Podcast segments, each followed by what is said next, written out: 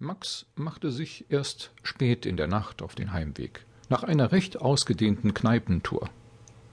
Den speziellen Grund für diesen zwar seltenen, aber dafür umso trinkfreudigeren Ausflug in das vielseitige Reich der modernen Schankbiere hatte Max inzwischen längst vergessen. Sein umnebeltes Gehirn war ohne dies kaum mehr in der Lage, überhaupt noch viel zu begreifen. Außer vielleicht dem Nachhauseweg, denn sein Haus war weithin sichtbar und kaum zu verfehlen.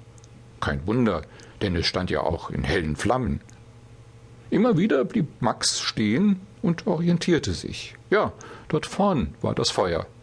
Und wo das Feuer war, da war auch sein Haus. Besser konnte es gar nicht mehr gehen.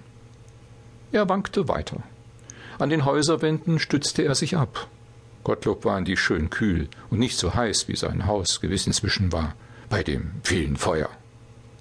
Hell ist es ja, dachte er, und deshalb sehe ich es schon von weitem und kann es nicht verfehlen. Das ist klasse. Aber bestimmt ist es inzwischen so heiß vom Feuer, dass es gar nicht mehr gemütlich sein wird. Wenn ich mich ins Bett lege, so mitten im Feuer. Er blieb abrupt stehen. Endlich dämmerte ihm, dass dies keineswegs einen Vorteil bedeuten musste, wenn sein Haus lichterloh brannte. Max stöhnte laut auf. Oh, mein, mein Gott, lallte er vor sich hin. Die Bude brennt ja tatsächlich. Die brennt bis auf die Grundmauern herunter. Tja, bleibt nur noch ein rauchender Trümmerhaufen.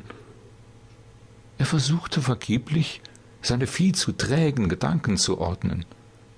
Sein brennendes Haus. Ja, das war ein Problem. Und wie sollte er dem jetzt begegnen? Stöhnend hielt er sich an der Hauswand fest. Seine Frau. Ja, verdammt, wieso hatte seine Frau nicht längst die Feuerwehr alarmiert? Er kniff die Augen zu schmalen Schlitzen zusammen.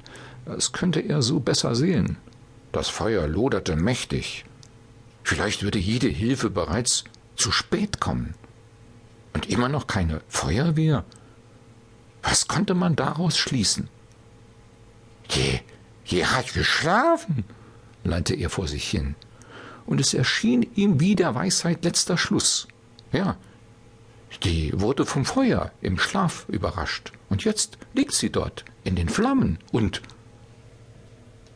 Schlagartig kam die Erinnerung. Streit.